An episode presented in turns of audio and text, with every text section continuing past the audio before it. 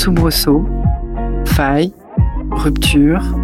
Non, non, ce n'est pas d'amour dont nous allons parler aujourd'hui dans ce nouvel épisode de Jambon Beurre, mais d'un danger, peut-être tout aussi mortel, qui maintient la Californie en alerte perpétuelle des tremblements de terre.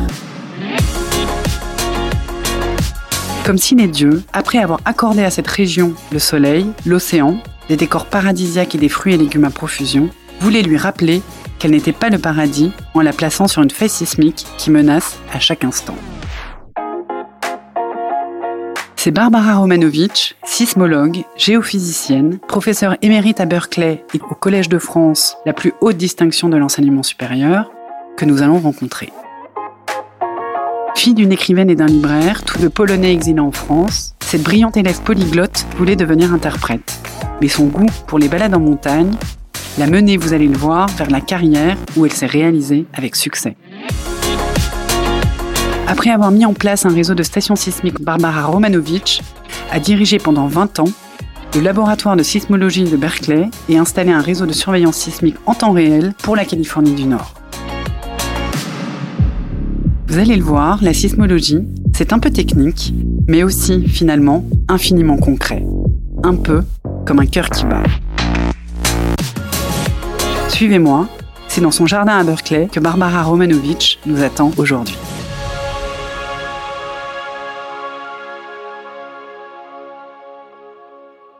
Barbara Romanovitch, bonjour. Bonjour Marie-Gabrielle. Merci d'accueillir Jean Bombeur. Ah, c'est mon plaisir.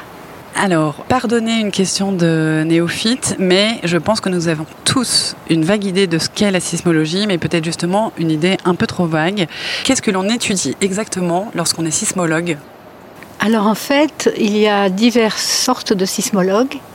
Euh, les sismologues euh, euh, s'intéressent aux tremblements de terre pour essayer de les comprendre et ensuite de, diminuer les risques liés euh, à, l'occurrence des tremblements de terre. Mais on peut aussi utiliser les signaux de vibration qui se sont propagés à l'intérieur de la Terre pour étudier la structure de la Terre comme on utilise les rayons X ou d'autres ondes en médecine pour étudier l'intérieur du corps humain.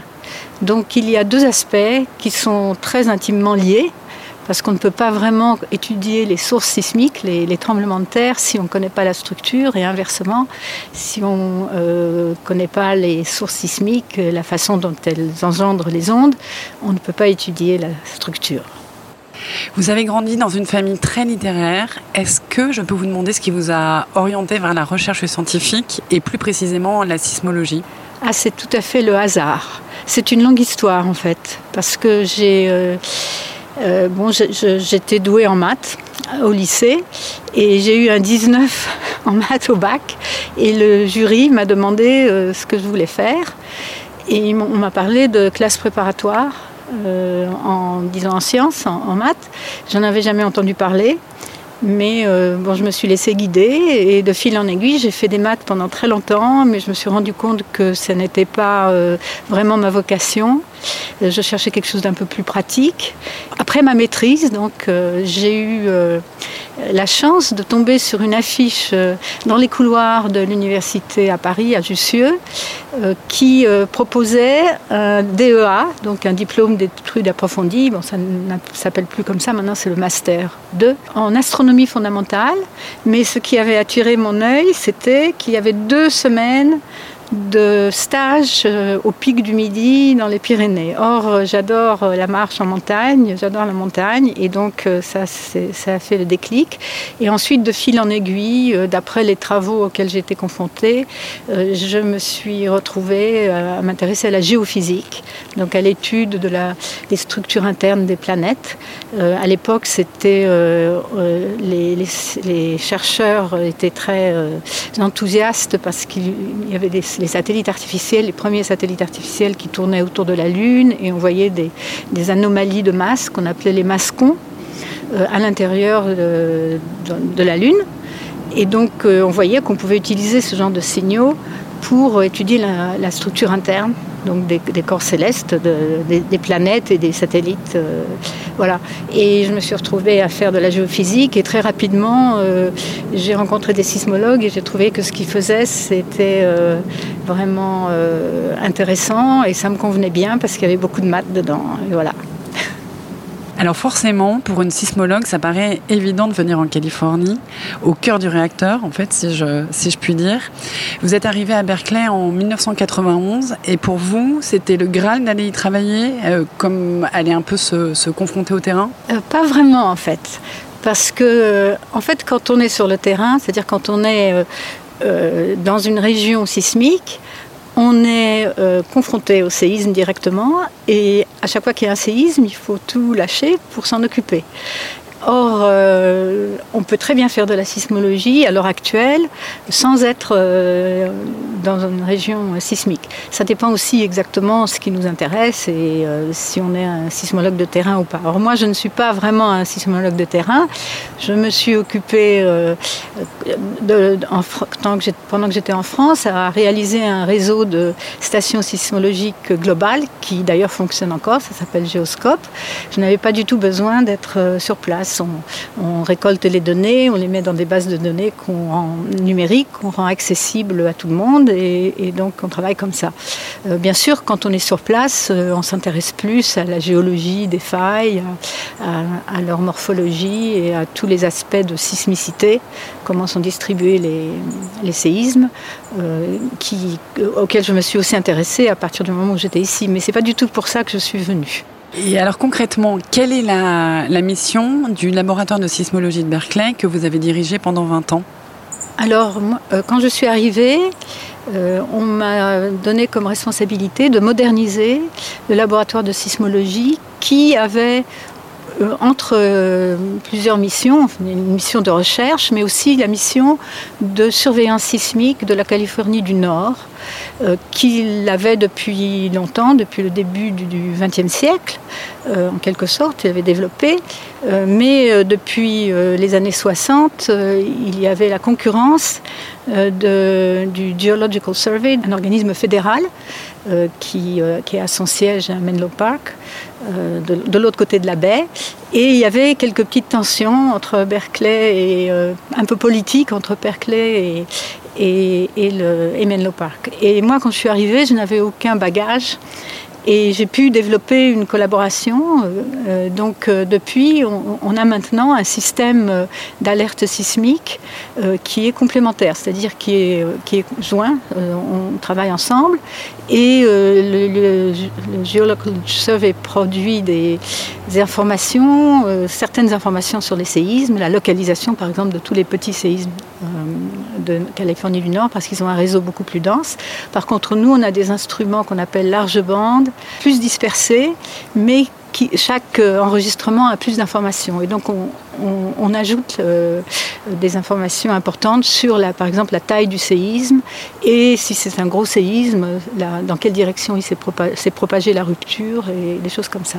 Alors bien sûr, ça c'est pendant les 20 ans où j'étais là. Maintenant, ça s'est développé encore plus et, le Geological Survey a plus de stations large bande et on s'est orienté depuis que j'ai quitté la direction du labo vers euh, des sujets comme l'alerte sismique, euh, le early warning, donc le séisme se produit déjà, mais les ondes sismiques pas encore, euh, ne sont pas encore arrivées et, n'ont pas encore détruit certains endroits peuplés. Le laboratoire a-t-il un rôle d'alerte euh, un rôle prédictif? Est-ce qu'il est en relation avec les autorités pour euh, prévenir qu'un séisme va arriver prochainement? Alors il faut distinguer la prédiction sismique et l'alerte. En fait, l'alerte, c'est le séisme a déjà commencé, hein, la rupture a déjà commencé, mais comme les ondes sismiques se propagent plus lentement que les ondes électromagnétiques, on peut donner une alerte quand on n'est pas juste au-dessus de, disons, de, l'initiation de la rupture. Mais on sait déjà qu'il y a un séisme. Par contre, la prédiction sismique, c'est quand on veut prédire à l'avance qu'il va y avoir un séisme. Et ça, on n'est malheureusement pas capable de le faire. À l'heure actuelle. Donc non, on n'a pas ce, ce rôle-là. Par contre, le, donc le laboratoire de sismologie de Berkeley et, disons, collabore avec d'autres laboratoires tout le long de la côte ouest des États-Unis, donc en Californie du Sud avec Caltech et le Geological Survey, mais aussi dans les États d'Oregon et Washington pour développer justement un système d'alerte actuellement. Il me semble euh, avoir euh, lu quelque part qu'à Berkeley, il y a, à Berkeley même, il y a des traces visibles d'un précédent séisme. Il y a des traces des mouvements de faille. C'est peut-être ça que vous voulez dire. Oui. Parce que par exemple, la faille euh, de Hayward, qui est juste derrière, là, on voit les montagnes, c'est la, c'est la faille. elle bouge sans donner lieu à des séismes tous les jours, elle bouge un peu, quelques millimètres euh, par an. C'est ce qu'on appelle le creep en anglais, je ne sais pas très bien comment ça s'appelle en français. Et euh, donc au bout de quelques années, ça se voit. Le stade de Berkeley, il chevauche la faille. Et si vous y allez, si vous montez dessus, vous allez voir, il est construit en deux parties. Une partie d'un côté de la faille, l'autre partie de l'autre côté de la faille. Et ces deux parties sont reliées par des petits morceaux de métal tout à fait ridicules. Et au fur, et à mesure des années, on voit comme les deux parties s'écartent hein, à cause du mouvement de la faille. Il y a eu récemment une, disons, une, disons euh, reconstruit le stade, consolidé, donc on voit moins ces choses-là, mais on le voit dans les rues. quand les rues traversent la faille, on voit la déformation des, des trottoirs, par exemple. Vous avez toujours conservé une, une activité en France. En tant que chercheuse et enseignante, vous vous sentez plus à l'aise en France ou en Californie? Ah, je me sens à l'aise euh, aux deux endroits, sans problème.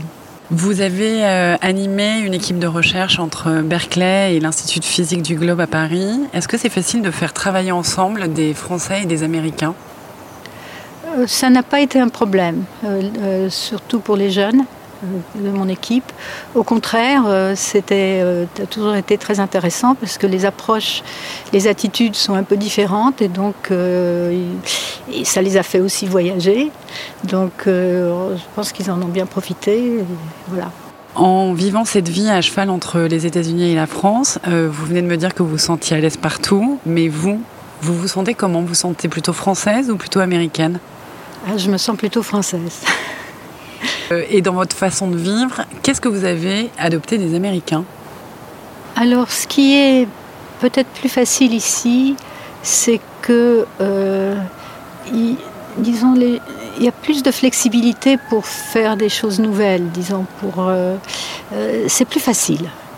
Donc, mais je ne sais pas si j'ai adopté, c'est simplement que je me suis bien sentie dans cette, euh, dans ce, j'ai vraiment, je me suis éclatée euh, pour tout ce qui était de la recherche parce que les opportunités étaient très nombreuses. Euh, peut-être moins d'obstacles bureaucratiques. Encore que c'est pas tout à fait vrai, parce qu'il y a aussi pas mal de bureaucratie. Mais certainement, oui, de, ce côté-là. Par contre, j'ai pas du tout adopté. nous avons gardé nos façons européennes pour tout ce qui est des repas et de l'alimentation. Très bien. Et en quoi euh, vous sentez-vous euh, française justement? Là-dessus ou il y a autre chose où vraiment vous faites la réflexion dans certaines situations à décidément je suis vraiment française euh, moi, d'abord, je dirais que je suis plutôt européenne. Il faut le préciser parce que je suis d'origine polonaise. En fait, j'ai grandi dans une famille polonaise et donc euh, j'ai toujours eu cet aspect euh, plutôt international, mais européen. Je pense que c'est dans la relation avec les gens, ça joue quand même beaucoup. Ce podcast s'appelle Jambon beurre parce que le jambon beurre est ma Madeleine de Proust quand je suis en Californie et quelque chose qui me manque énormément. Barbara Romanovitch, quel serait votre jambon beurre ah, Je pense que ce qui me manque euh, le plus, c'est mes amis français euh, et, disons, simplement les relations euh, entre les gens en Europe, de manière générale, en France en particulier. Euh, elles sont beaucoup plus approfondies et bien sûr avec quand même j'ai grandi en France donc euh, il y a des liens qui se sont créés, qui sont beaucoup plus difficiles ici, euh, un peu parce que les gens bougent beaucoup ici. Et donc, par exemple, nos enfants ont grandi ici, nous avons connu euh, beaucoup de, parents d'enfants, mais quand on regarde autour de nous, ils sont pratiquement tous partis déjà ailleurs. Donc ce c'est pas très facile d'avoir des liens profonds avec, avec les gens ici. Revenons à la, sismologie. Euh, la sismologie est une science assez récente, même si en fait la Terre a toujours tremblé. Si je ne me trompe pas, c'est au 19e et 20e siècle que c'est devenu un objet de recherche avancé. Comment et peut-être pourquoi euh, on s'est mis à étudier les ondes sismiques? Ah, ça, euh, ça a commencé de plusieurs façons. Mais j'aime bien raconter euh, la façon dont la sismologie qu'on appelle globale a commencé, c'est-à-dire l'étude des tremblements de terre qu'on enregistre à l'autre bout du monde. Ça, ça, date très précisément de 1887, je pense, où euh, il y a, euh, ça se passait en Allemagne, à Potsdam, où il y avait des chercheurs qui avaient des inclinomètres pour étudier la déformation de la Terre due aux marées et qui ont vu un signal euh, bizarre un jour, euh, qui ont vu le même signal dans une autre ville euh, à, plusieurs dizaines de kilomètres de là. Ça ne pouvait pas être un signal local, c'est pas quelqu'un qui avait donné un coup de pied à l'instrument par exemple. Et plusieurs mois plus tard, cette personne, von Räuber-Paschwitz, a lu dans un, article du journal Nature qui existait déjà à l'époque qu'il y avait eu ce jour-là, à cette heure-là, un tremblement de terre au Japon. Donc à l'époque, il n'y avait pas Internet, hein, il n'y avait pas euh, le téléphone même, euh, ou du moins n'était pas euh, répandu. Et il a fait le rapprochement et, il a compris que c'était les ondes sismiques engendrées par le tremblement de terre qui avaient voyagé par l'intérieur de la Terre pour être enregistré euh, en Allemagne. Et ça, c'était la naissance de la sismologie globale parce qu'à partir de ce moment-là, on s'est rendu compte qu'on pouvait mettre des enregistreurs, des capteurs euh, sismiques euh, partout et enregistrer des tremblements de terre lointains. En préparant notre rencontre, j'ai appris que la fameuse échelle de Richter avait été créée pour les séismes californiens spécifiquement. Est-ce que vous pouvez nous raconter? Oui, c'est exact. Cette échelle a été créée euh, dans les années 30 du XXe siècle euh, par Richter et ses collaborateurs. Et elle était basée sur un instrument très spécifique euh, développé en Californie. Euh, à l'époque, c'était un instrument qui était basé sur des miroirs et on projetait euh, un faisceau de lumière sur un, écran photographique. Et, et donc la calibration de cet instrument était très particulière et on mesurait l'amplitude des ondes sismiques mesurées sur ces enregistrements et on les comparait d'un endroit à l'autre en Californie. Et il a développé une échelle, il a vu que l'amplitude des ondes variait avec la distance spécifiquement et donc il y avait des corrections à faire pour euh, revenir à ce qu'on appelle la magnitude, c'est-à-dire une propriété du séisme qui est indépendante de l'endroit où on se trouve. Et aujourd'hui, il me semble, on a tous appris à l'école euh, la fameuse euh, échelle de Richter, mais il me semble qu'aujourd'hui, c'est une autre échelle de mesure de magnitude qui est euh, le plus souvent employée. Ah, vous avez bien étudié la question. Effectivement, la magnitude maintenant qui est employée, qui est la plus rigoureuse, c'est ce qu'on appelle la magnitude de moment, moment magnitude, et qui, elle, est basée sur l'énergie engendrée par le séisme et pour la déterminer, on utilise des enregistrements euh, dans une certaine euh, large bande de fréquence. Euh, l'échelle de magnitude de Richter était, spécifiquement les ondes mesurées à une, période particulière. voilà. Et, donc là, on a une mesure qui tient compte aussi du fait que le séisme engendre de l'énergie euh, dans certaines directions privilégiées. Donc euh, pas, la, distribution n'est pas uniforme et donc il faut en tenir compte pour pouvoir euh, vraiment quantifier l'énergie. Pour vous, dans l'histoire de la sismologie, quelle est la découverte la plus fascinante ou impressionnante? Ah, je... Il y en a beaucoup, mais ce qui est peut-être le plus fascinant, comme ça en y pensant, c'est euh, la présence de structures d'assez petite envergure, euh, disons quelques centaines de kilomètres, à la base du manteau terrestre, c'est-à-dire entre le manteau qui est fait de roches, hein, de roches un peu molles, à cette profondeur-là, c'est à 2900 km de profondeur, et le noyau externe de la Terre qui est fluide, qui est principalement formés de fer liquide. Juste à cette intersection, du côté du manteau, il y a des régions où les hum, propriétés sont assez extrêmes. On appelle ça euh, des ultra low velocity zones, des zones de vitesse ultra ralentie, qui nous intriguent encore de euh, en à l'acteur. On ne sait pas encore à quoi elles sont dues, mais on dirait qu'elles se trouvent surtout, les plus grandes d'entre elles, disons, se trouvent à la racine de panaches mantéliques euh, chauds qui remontent jusqu'à la surface pour donner des, volcans de points qu'on appelle des volcans de points chauds en milieu de plaques euh, tectoniques. Et vous, quel est le but ultime de votre recherche?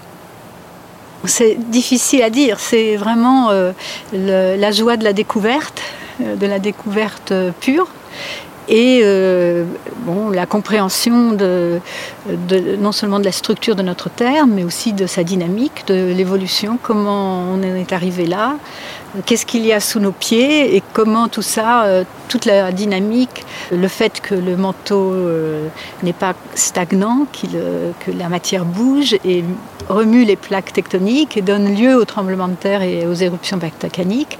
Essayer de comprendre tous ces couplages, euh, bon, je trouve ça fascinant. Et pourquoi la Terre bouge? Ben, La Terre bouge parce que justement, euh, parce que la Terre se refroidit en fait. La Terre se refroidit depuis sa formation. Elle perd de la chaleur euh, sous deux formes. D'une part, la chaleur qu'elle a emmagasinée au moment de sa formation, et d'autre part, du fait de la chaleur dégagée par euh, décomposition radioactive, des éléments radioactifs qu'elle contient encore, qu'elle a renfermés au moment de sa formation. Et ces deux, euh, ces deux facteurs contribuent à un refroidissement. C'est comme quand on chauffe, euh, l'analogie c'est quand on chauffe euh, une casserole d'eau par le bas, on dégage la chaleur par le haut. C'est ce qui se passe aussi dans la Terre, en, disons très simplifié. Et ça, ça mobilise les plaques tectoniques qui sont des plaques il y en a une vingtaine à la surface de la Terre qui bougent les unes par rapport aux autres. Il y en a qui se forment au, sur les dorsales océaniques donc au milieu des océans, il y a des, chaînes de montagnes qu'on appelle les dorsales où se forme la nouvelle croûte. Et euh, cette croûte euh, donc, se solidifie euh, lorsqu'elle qu'elle sort de l'intérieur de la Terre. Et ensuite, les, les plaques s'écartent et donc certaines vont replonger dans le manteau, par exemple à l'ouest de l'océan Pacifique, dans les régions du Japon et de Taïwan, par exemple, où on a aussi beaucoup de volcanisme et de tremblements de terre. Et donc, si je comprends bien, ça va, ça va empirer? Euh, Non, pas nécessairement, mais euh, ça dure déjà depuis 4 milliards et demi d'années. Et euh, il y a encore pas mal de chaleur à dégager. Mais il n'y a pas de raison vraiment que ça empire. Je suis rassurée. On le sait, la, Californie est le, berceau de toutes les, les nouvelles technologies avec leur explosion durant les 20 dernières années, en quoi vos méthodes de travail ont-elles pu évoluer? Ah, elles ont beaucoup évolué. Quand je suis arrivée à Berkeley, en fait, il y avait déjà des enregistrements digitaux, mais c'était le début. Et donc, par exemple, quand je suis venue pour visiter Berkeley la première fois en 89, j'étais là la semaine du tremblement de terre euh, de Loma Prieta, hein, magnitude 7 euh, j'étais là et à l'époque, euh, au laboratoire de sismologie, euh, attendait d'avoir les nouvelles par les, journalistes qui circulaient en, hélicoptère. Et sinon, ils avaient des enregistrements, ils étaient obligés de porter d'un enregistreur à un autre pour pouvoir, euh, ils avaient des petits ordinateurs pour pouvoir, disons, traiter les données. Et beaucoup se passait encore en enregistrement analogique, c'est-à-dire sur papier. On regardait les, enregistrements. maintenant, tout est fait par ordinateur, plus ou moins, enfin pratiquement automatiquement. On surveille, mais, mais c'est tout automatique. On a des bases de données euh, digitales, on les partage sans problème euh, par Internet. Et il y a aussi, euh, grâce à la disons, au progrès dans les, dans les, ordinateurs, dans la, capacité, la, rapidité avec laquelle ils font des calculs, on peut maintenant calculer dans un modèle de Terre, disons, le plus précis possible, comment, euh, disons, les ondes se propagent et qu'est-ce qu'on devrait voir sur les enregistrements. Donc tout ça, c'est assez nouveau. Ça facilite beaucoup les recherches, j'imagine. En Californie, la Terre tremble finalement très régulièrement. Est-ce que selon vous, cet état de soubresaut permanent a entraîné des modifications de comportement chez la population, dans la manière de vivre ou l'habitat, un peu comme au Japon? Euh, C'est-à-dire, euh, le, problème en Californie, c'est qu'en fait, euh, la Terre ne bouge pas assez souvent. Et bon, le dernier gros tremblement de terre dans la région de San Francisco, c'est celui de Loma Prieta en 1989. Avant, il y avait le, le, grand séisme de San Francisco de 1906, et on s'attend à un gros séisme du même type euh, bon, ce qui peut arriver aujourd'hui, demain ou dans 50 ans, mais il arrivera parce qu'il est dû au mouvement des plaques, hein, de, la, plaque américaine et de la plaque pacifique qui coulissent l'une par rapport à l'autre, et donc euh, on sait qu'il va arriver. Mais les gens en sont, conscients dans la mesure où, euh, quand même, par exemple, nous, parmi les voisins ici, dans notre entourage, on a de temps en temps des réunions pour pour discuter de comment nous préparer à un séisme et on encourage les gens à avoir euh, surtout euh, des réserves d'eau, euh, des réserves de couverture, un peu de réserves de, nourriture sèche au cas où il y aurait un tremblement de terre. Et bien sûr, les ingénieurs s'intéressent à, disons, consolider les routes, les, grands immeubles pour ne pas qu'ils tombent sur la tête. Mais je dirais que au Japon, les gens sont beaucoup, beaucoup plus euh, conscients du danger, ils ont beaucoup plus de séismes. Au Japon, justement, ou en Algérie, par exemple, euh, des exercices de simulation sismique sont régulièrement réalisés, notamment dans les écoles. Est-ce que c'est le cas en Californie? C'est aussi le cas. Euh, il y a des, exercices dans les écoles, euh, euh, dans certaines boîtes, dans, certains organismes, et aussi de temps en temps sont organisés, souvent aux anniversaires des gros séismes, des exercices qui font intervenir les sismologues et les, disons, leur méthode d'enregistrement pour voir comment faire des simulations pour voir comment on se comportera. Par exemple, le train, le BART, ici, dans la région de San Francisco, fait aussi des, exercices de temps en temps, des exercices d'alerte, c'est-à-dire les trains sont reliés aux instruments sismiques euh, de Berkeley en fait. Et donc ils ont un système comme au Japon pour arrêter les trains en cas de, fort, euh, de fort séisme.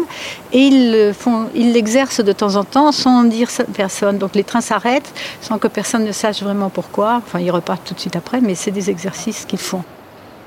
Le 14 août dernier, Haïti était frappé par un séisme de magnitude 7,2, dix ans après un séisme de magnitude équivalente qui avait ravagé l'île. Quand on voit ça, on peut ressentir un sentiment d'impuissance face à ce scénario à répétition. Est-ce qu'il y a des choses à faire pour éviter ça? Ben, Je pense que c'est principalement une, question d'argent, une question de ressources euh, euh, qui, qui, manque pour euh, refaire les constructions, pour organiser le, le, pays, les villes, pour pouvoir résister au séisme. C'est aussi simple que ça. Qu'est-ce que l'on peut faire pour se, pour se préparer en tant que simple citoyen? Faire attention à ce qu'on met au-dessus de son lit, euh, ne pas euh, euh, mettre de, disons de tableaux trop lourds ou d'étagères avec des, des, objets lourds au-dessus de son lit. bon, quand on, quand on a la chance d'avoir une maison, il faut s'assurer qu'elle est, qu'elle est vissée à ses fondations pour ne pas qu'elle saute euh, au moment du séisme.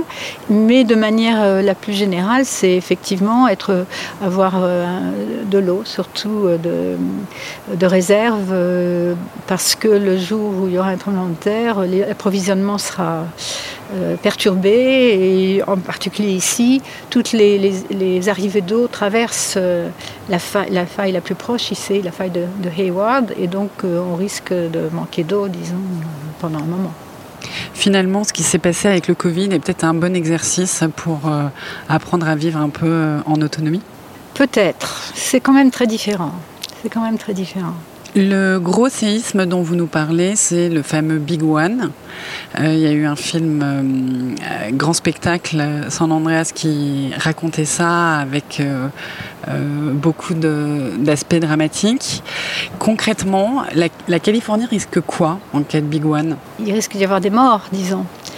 C'est ça qu'on risque. Euh, toutes les histoires de, San Francisco ou d'autres parties de la Californie qui vont tomber dans l'océan dans l'océan Pacifique, c'est pas ça qui va se passer parce que ça, c'est des processus qui, se produisent à l'échelle de millions d'années. Mais à l'échelle d'un tremblement de terre, c'est surtout les dégâts matériels et euh, avec les dégâts matériels, la possibilité de victimes. Donc la peur du Big One, c'est pas simplement parce qu'on aime se faire peur, elle est malgré tout justifiée. Elle est justifiée. On est mieux loti en Californie que dans beaucoup d'endroits du monde parce que la construction ici est surtout de la construction. ce sont les, bâtiments qui tuent les gens. Hein. Ça, il faut commencer par le dire. Hein. Quand on est au milieu de la campagne, euh, on, a peut-être peur, mais euh, on, ne vous arrive rien.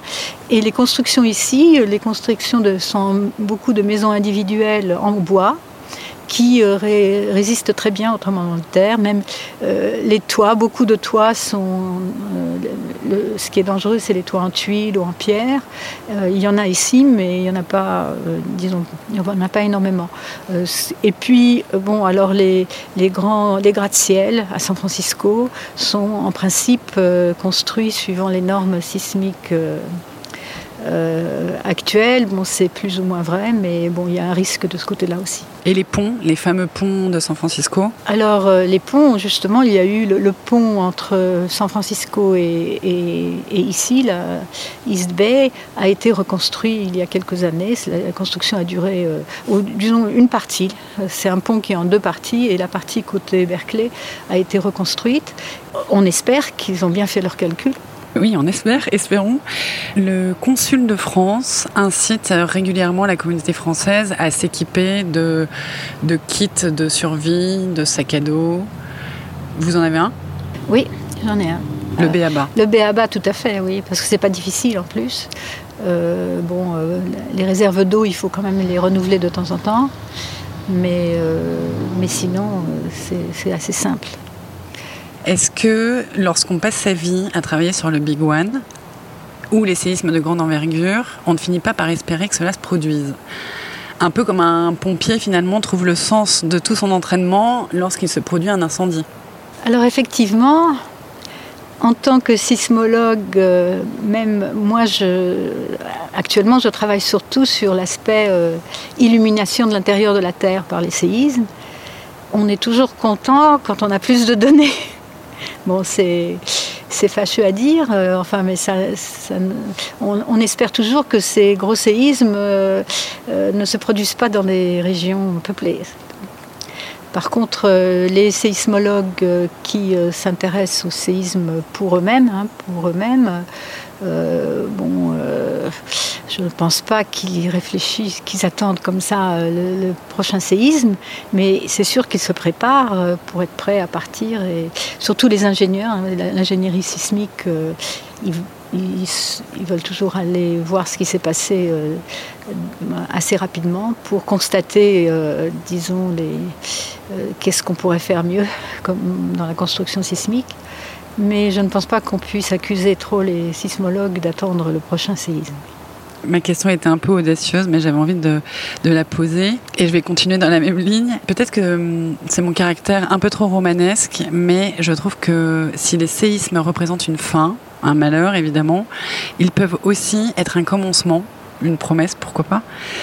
Euh, on emploie l'expression faire table rase pour aller de l'avant en règle générale. Quel est votre sentiment là-dessus? Bon, Je dirais d'abord que le fait que nous ayons des séismes, c'est une manifestation du fait que notre euh, planète est vivante et euh, par là même qu'il y a ces mouvements qui euh, permettent d'avoir des terres comment, fertiles Hein, et donc de, vivre. Donc euh, ils font partie du cycle de la vie, disons, dans ce sens-là. Donc, euh, de ce point de vue-là, c'est oui, ils, jouent leur rôle euh, dans, cette direction. pour ce qui est du recommencement, oui, c'est bon, c'est peut-être un peu cynique, disons, de dire que on fait table rase et on recommence, mais c'est sûr que que ça peut donner l'occasion de faire, euh, de recommencer euh, mieux. Mais c'est peut-être, euh, je ne sais pas, parce qu'en pratique, c'est pas toujours comme ça que ça se passe. Par exemple, ici, il y a eu le grand, incendie d'Auckland l'année où on est arrivé, en 91, fin 91. Euh, il y a eu 3000 maisons brûlées. Hein. Et bien sûr, il n'y aurait pas eu autant de maisons brûlées si elles avaient été plus espacées les unes par rapport aux autres. Donc l'idée, ça aurait été, on recommence, on va les espacer. Maintenant, mais regardez ce qui se passe. Elles sont plus grandes, elles occupent une plus grande partie de chaque euh, lotissement. Et donc, euh, voilà, euh, ça n'a pas vraiment arrangé les choses. Pour finir notre entretien, alors je ne vais pas vous demander quand le Big One va se produire parce que j'ai bien compris que vous ne pouviez pas faire de prédiction. Mais j'aimerais savoir s'il se produisait là maintenant, qu'il fallait partir en laissant tout et que vous n'aviez la possibilité d'emporter qu'une seule chose, quelle serait cette chose? Mon passeport. Merci Barbara Romanovic.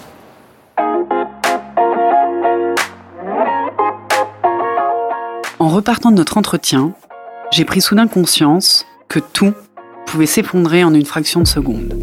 Toute notre vie, tout ce en quoi l'on tient, et même sans que la terre tremble.